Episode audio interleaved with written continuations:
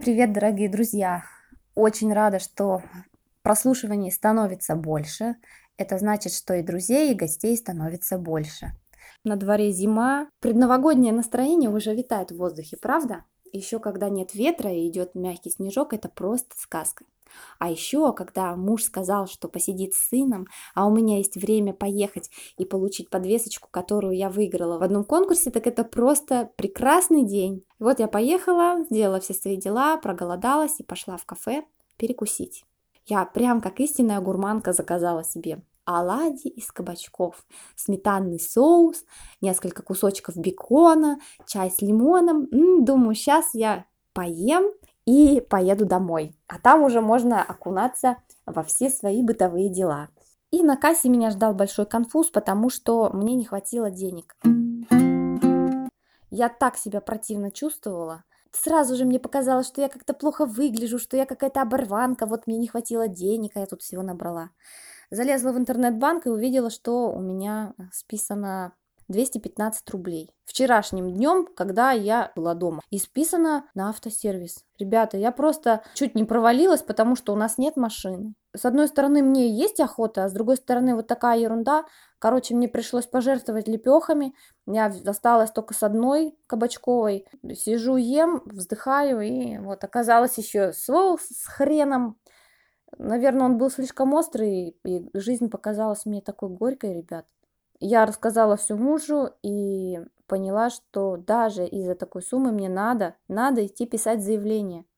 Потому что это сам принцип. Маленькое зло, по-хитрому списали деньги, какой-то ИП Иванов, и просто это нельзя, никогда нельзя это все оставлять вот так, как есть. Надо разбираться потому что наше соглашательство создает просто более комфортные условия для мошенников. Когда я ехала в метро, я полистала еще историю в онлайн-банке, и я была просто в шоке, потому что и месяц назад вот этот вот автосервис списал еще 570 там и еще 210 рублей.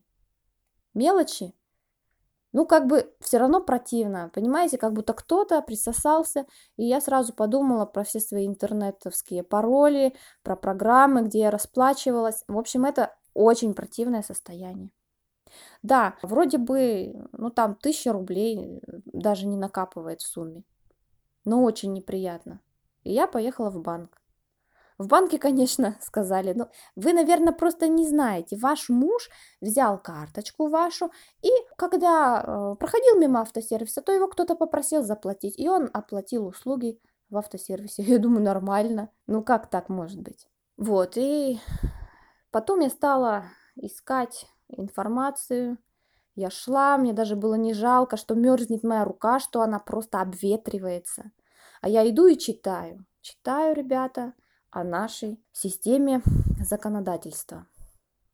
Что нужно сделать, чтобы вернуть себе 700-800 рублей? А все то же самое, чтобы вернуть миллионы.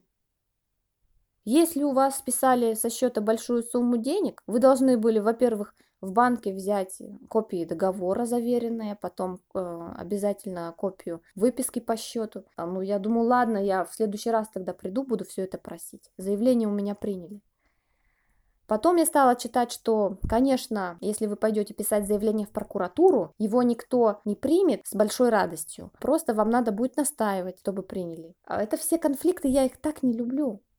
Потом сказано, надо идти к хорошему юристу, нужно знать несколько кодексов, нужно быть таким подкованным и написать заявление так, что вам, в принципе, могут вернуть в три раза больше. Я думаю, ну хорошо, ну две тысячи рублей мне вернут. Ради этого я готова буду жертвовать своим личным временем, переживаниями. Мне придется ребенка таскать со мной по всем этим инстанциям. А сколько я буду должна заплатить юристу? И я поняла, что в нашей законодательной системе я совершенно не ориентируюсь. И очень, очень грустно от того, что это так все сложно. Я восхищаюсь людьми, которые могут ориентироваться в нашем законодательстве как рыба в воде, потому что человек, который даже ничего плохого не хотел, но с ним произошло несчастье, он будет обязан защищаться и будет обязан доказывать, что он не верблюд, доказывать, что это не я списал у себя деньги, понимаете? Да и не только денежная сфера бьет по нам, любая сфера, А если кто-то нахамит, обидит, и на все есть свои законы, понимаете? И вот меня посетило двоякое чувство. Смотрите, а, существует право, законодательство,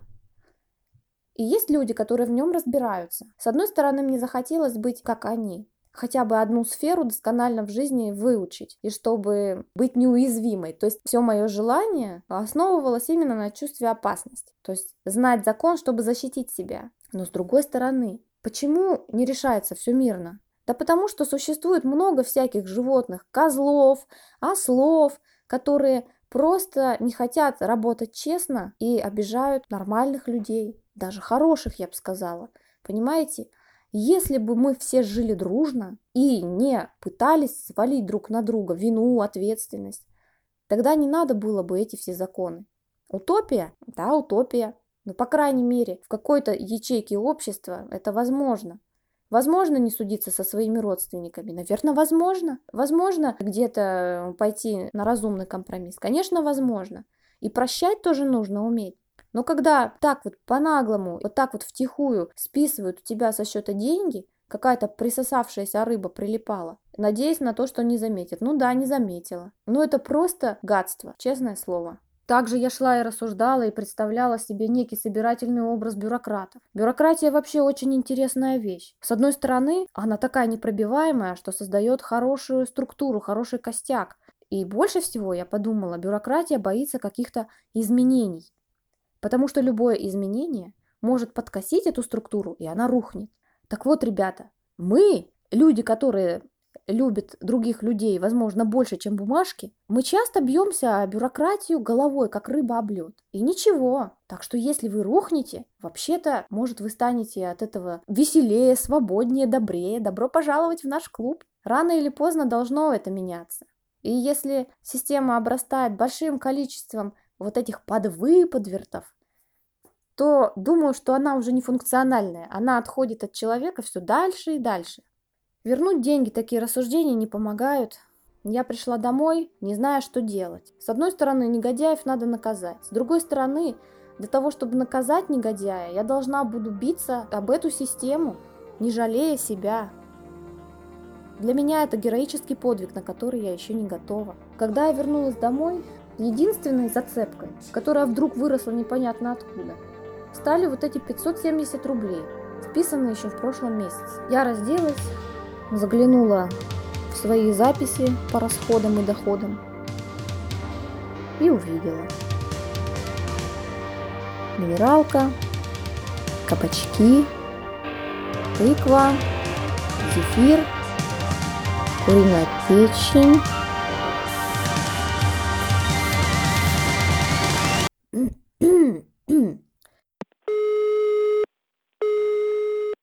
Алло, здравствуйте. Можно отозвать свое заявление?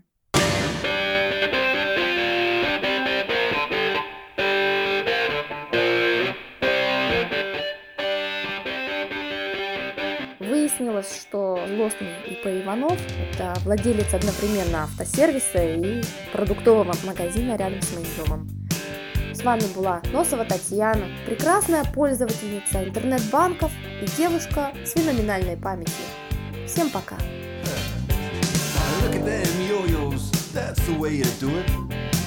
You play the guitar on the MTV. That ain't working, that's the way you do it. Money for nothing and your chicks for free. Now that ain't working, that's the way you do it. Let me tell you,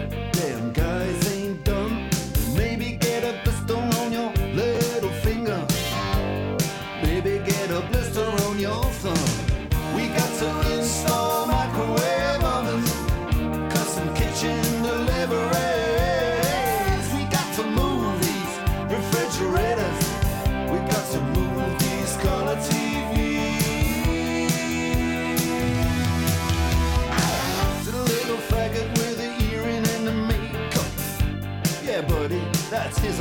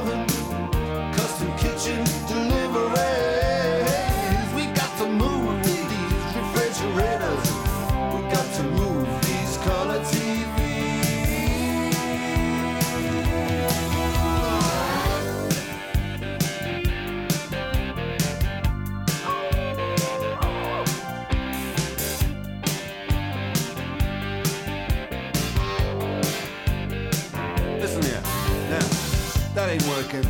That's the way you do it. You play the guitar on the MTV. That ain't working. That's the way you do it. Money for nothing and your chicks for free. Money for nothing.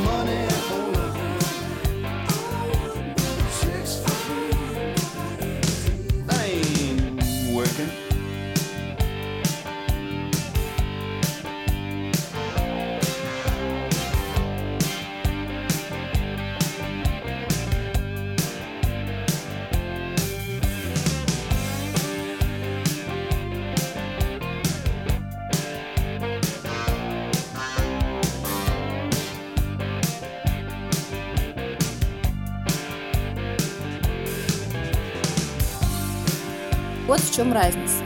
Money были потрачены не for nothing. Money for nothing можно перевести двумя способами. Деньги, которые даются просто так, деньги, которые потрачены на ерунду. Так вот, в моем случае деньги были действительно потрачены не на ерунду, а на chicken liver, на куриную печень. И money for chicks – это, соответственно, chicks. Chicks – это телочки, девочки. Ну, тему животных мы уже сегодня с вами взяли, поэтому думаю, тут комментировать бесполезно.